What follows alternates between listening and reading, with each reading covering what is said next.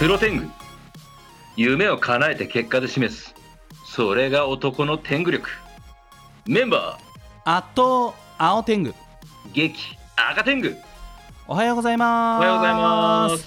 す7月9日いよいよ夏本番ですけれどもはい赤天狗さんなんか夏好きそうというか似合いますよね あーもうね20年ぐらい言えて言われて ますね夏な感じな気がしますけれども、い、ろいろ予定はあったりするんですかいや今年がマジでバタバタで、ほうほうほうはい、なんですけど、ちょっとイベントはうん夏葉原というのが今年復活します。夏葉原えそんなイベントありましたっけおや、戦国ガールズ出したのに忘れてるんですえかあれ夏葉原っていう名前だっけ秋葉大好きあまそうそうそうそう秋葉大好き祭りの夏葉原です。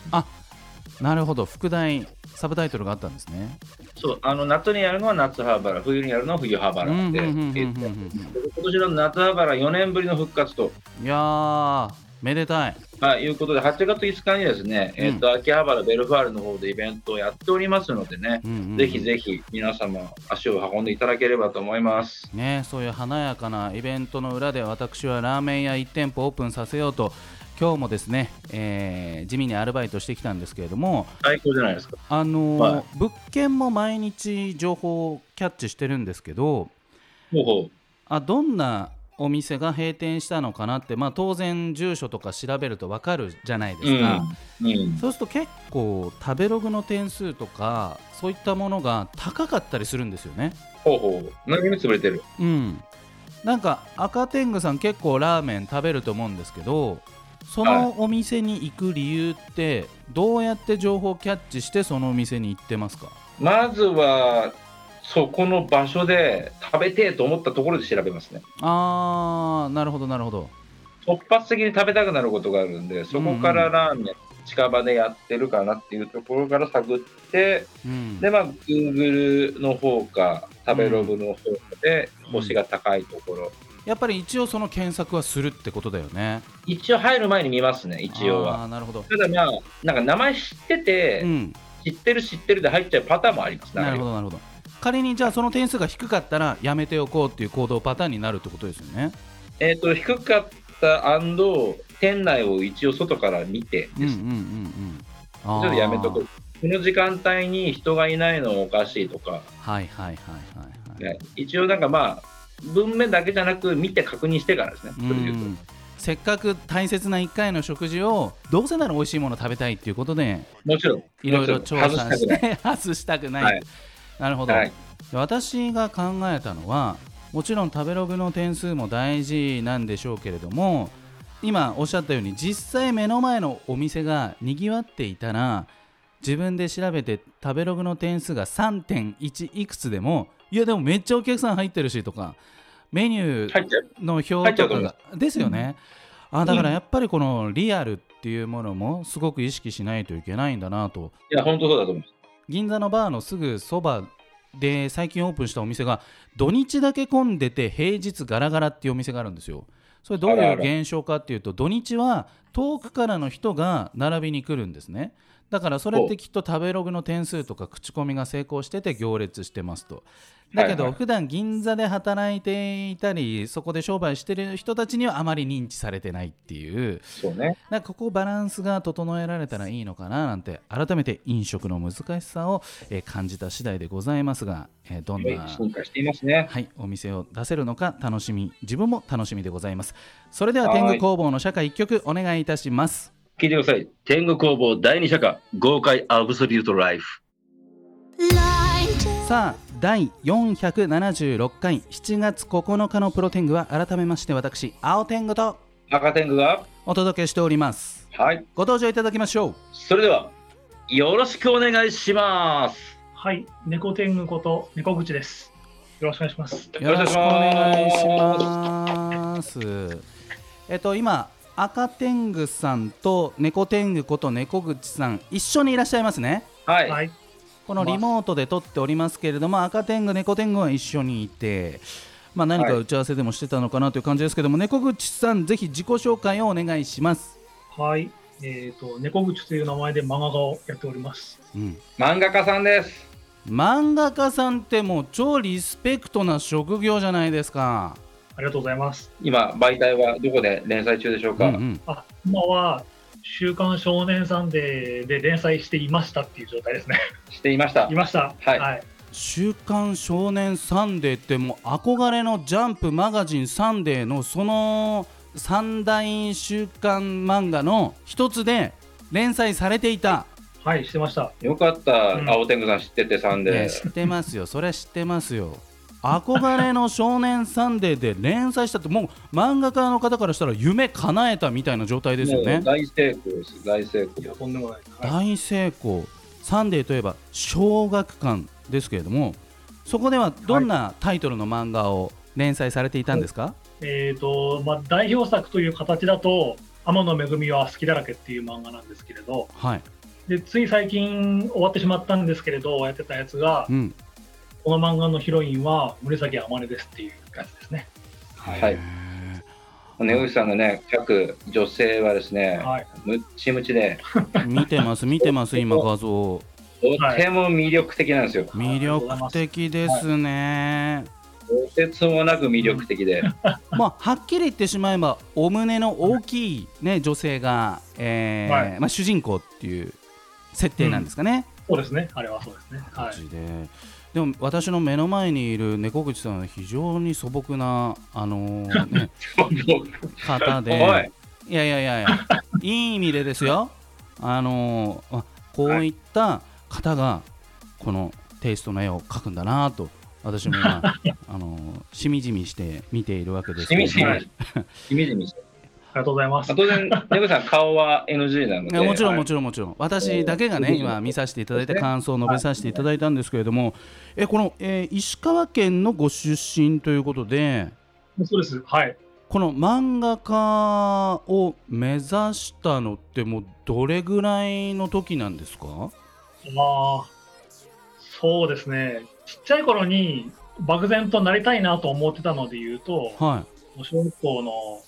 頃ですよね1年生とか2年生ぐらいがやっぱ一番初めですけれど、はまあ、その時はなんかその休み時間にノートにあうんうんうんうん。漫画書いてるようなそんな状態だったんですけれど、まあ、その時って結構絵好きなやつをみんな描いてるじゃないですあ、書か。いてましたよね、ううんんで、そこからこう中学、高校といって、周りがうまいから、はいはいやめていくじゃないですか。そううーん絵描くのを。やめていきます、やめていくじゃないですかうんうんうん胸ぐさんそのまま描き続けて、そうですねそういう感じになりますけれど、すごいな。ってことはですよ小学校低学年の時に思い描いた夢を叶えた、この人類の中で数少ない成功者の一人ってことですよね小学生の頃の夢叶えた大人いませんよほとんど小学生、そうですよね。小学生の時って結構アホな夢が多いですからアね。ホな夢そうですねなんかプロ野球選手になりたいとかウルトラマンになりたいとかそういう感じですよねその頃に漫画家になりたいと描いてそして夢を叶えたわけですけれども、まあ、これ、はまあ、少年サンデーにたどり着くまでのお話もちょっとお伺いしたいんですけれどもまあこはれいってあれですか、漫画家の方って普通の美術もはい成績はやっぱりいいってことなんですか普通にデッサンとか写実的なものもちゃんと描けるっていうことなんですなるかほど漫画家さんの話を聞いてると結構いろんな方がいて、うんうん別に、まあ、中にはやっぱ美術専門学校とか、はい美大とか行ってる方もいますし、うんうんうん全然関係ないところからうんの方もいますし、僕は関係ない方の、へ立普ー通の普通の高校、まあ、進学校に行って、で普通に大学に行って、普通に出てきましたね。やれちゃうんです、ね。特別専門的な学校に行ったわけではなくそうですね、専門学校とか、専門的には習ってないですね。へーそれでなんか自分の絵が、はいなんだろうそのスペシャルなのかいやいやこれはまあ一般的な絵に収まるねとかその辺のなんか比較っていうのはどうやってするものなんですか、ああ、比較はもう、自分の力を過信するしかないなと思うんですけあどね。ーあ自分を信じないうんと、うん分かる気がしますねそうですねなんか、うんうんうん、そりゃそうです、ね。なんか大丈夫なんじゃないかなと、どこかで思ってたのと思うのと、あとはやっぱ、周りに、周 りみんなに、お俺はなると言ってたんで、まあ後に引けなかったとかね、かっこいい。はいあーかっこいいなやっぱりその根拠のない自信って大事なんですね絶対大切ですよ。うん絶対大切。ダメかもなでやっててうまくいってる人はあんまいないですから。確かやっぱそうにうんうんえそれ声優さんもでそその「サンデー」に連載されるためにはどういう過程を通っていくわけですかまあ、先ほど喋ったようにそのノートに書いてたようなやつは小学校の頃でしたけどはい本格的にやんなきゃなと思ったのはやっぱ大学に入ってからなんでおすよね。お18、19になってからはいそうですね18、19ぐらいの時にあの満研に入ってうん大学の漫画研究会の中でこう同級生とか先輩とか後輩とかといろいろ漫画の話とかしたりしてやってたんですけれどそれであの、投稿しなきゃなってなってうん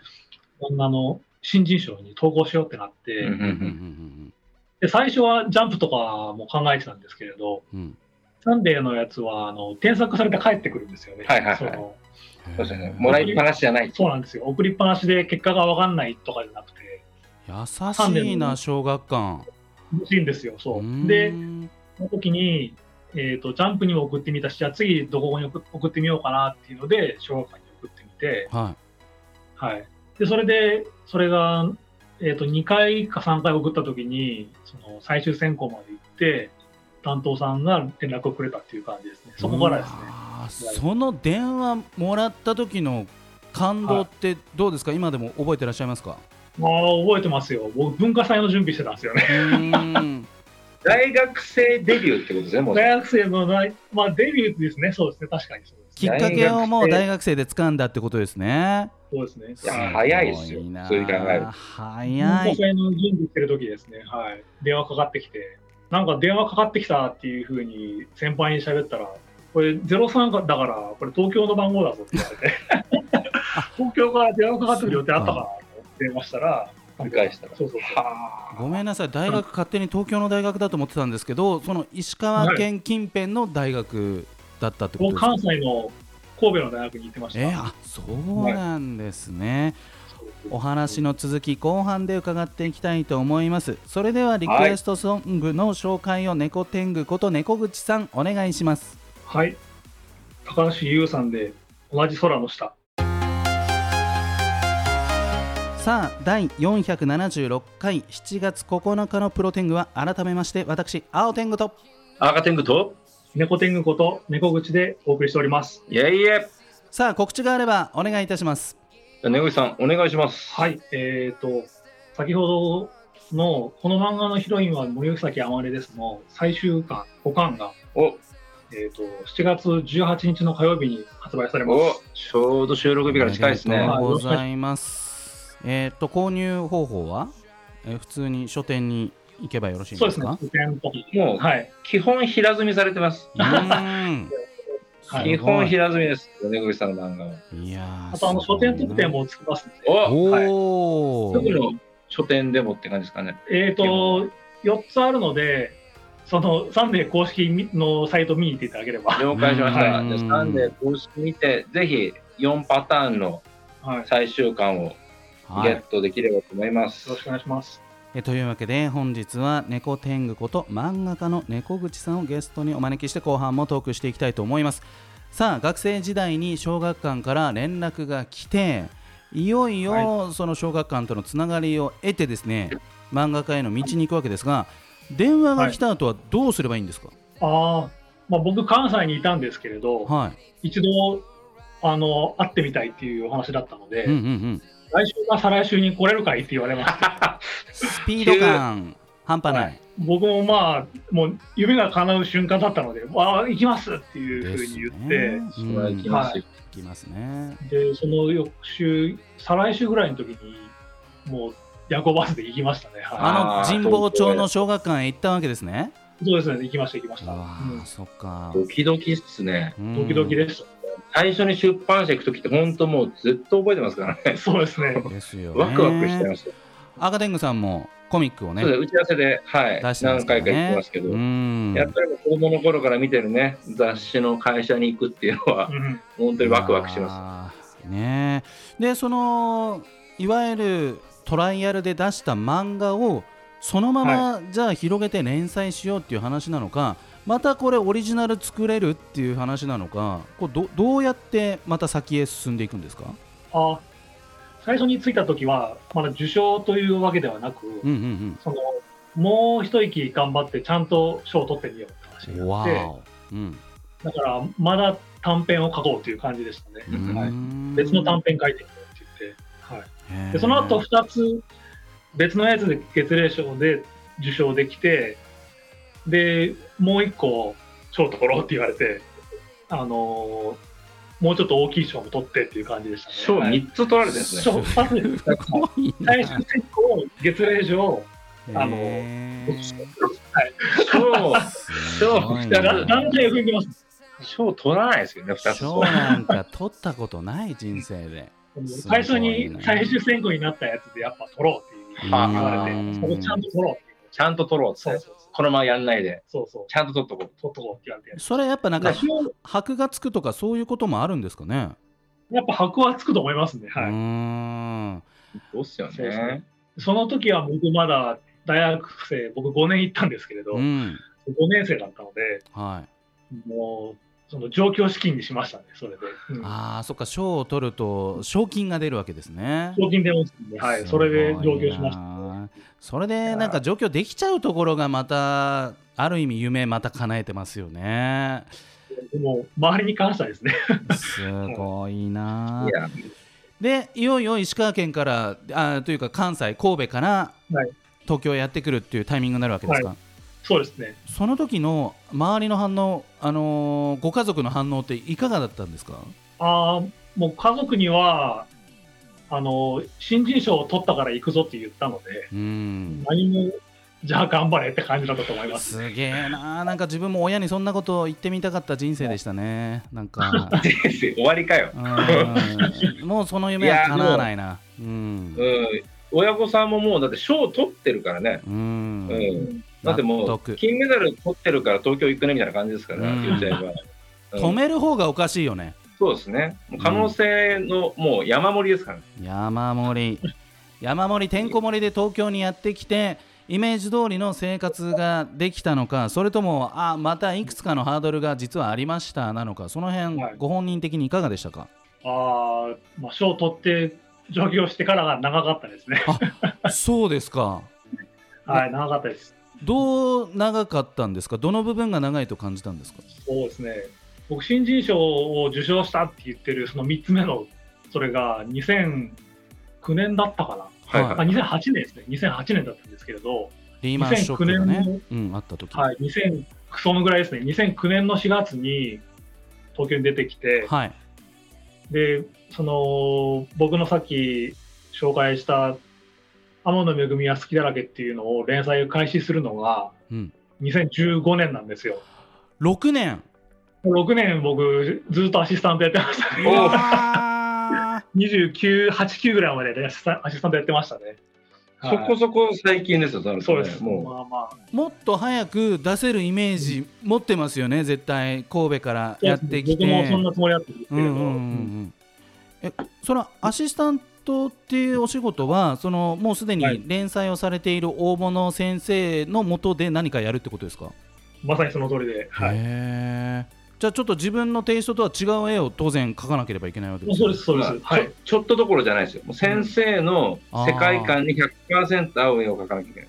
えー、とちなみにそれ誰誰ですかって聞いていいんですか、ああの同じ当時「少年サンデー」で連載されてたうん、福田博先生の「常住先人無視奉行」という漫画ですね。虫奉行だ。はい、有名ですね。虫奉行アニメ化しましたそうですね。はい。そうなんですねえ先生優しかったですかそれとも厳しかったですかああまあ厳しかったですけれどととてもいい方でした。はい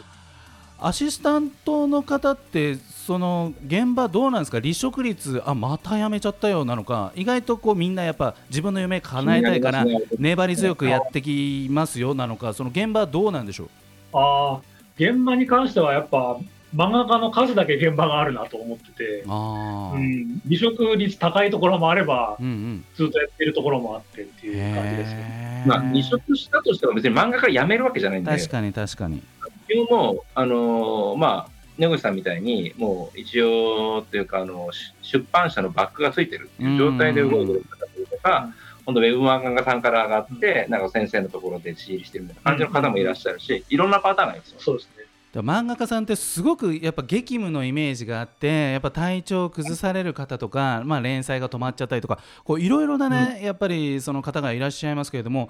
ご自身でそのアシスタント体験されて、やっぱ習慣、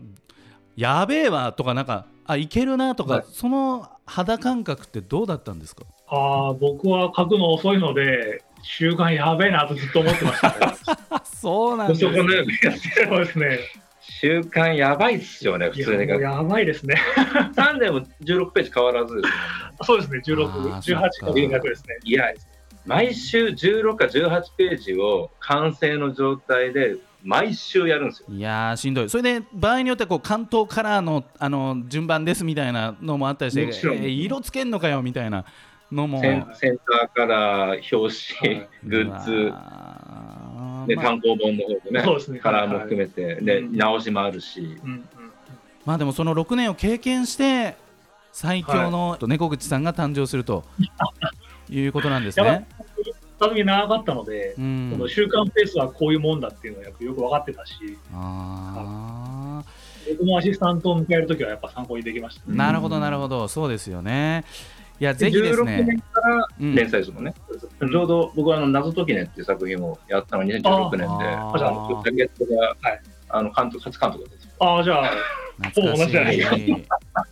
同じなんですよ、だから。なるほはど。まだまだうんお話伺っていきたいところなんですけれどもあっという間に時間が来てしまいました。わおもっともっとですね、えー細かいお話も聞ければなと思います。来週をお楽しみにいただければと思います。では、ラストナンバーの紹介、猫天狗こと猫口さん、お願いします。お願いします。はい。米津玄師さんで、感電。また来週、さよなら。さようならさよなら。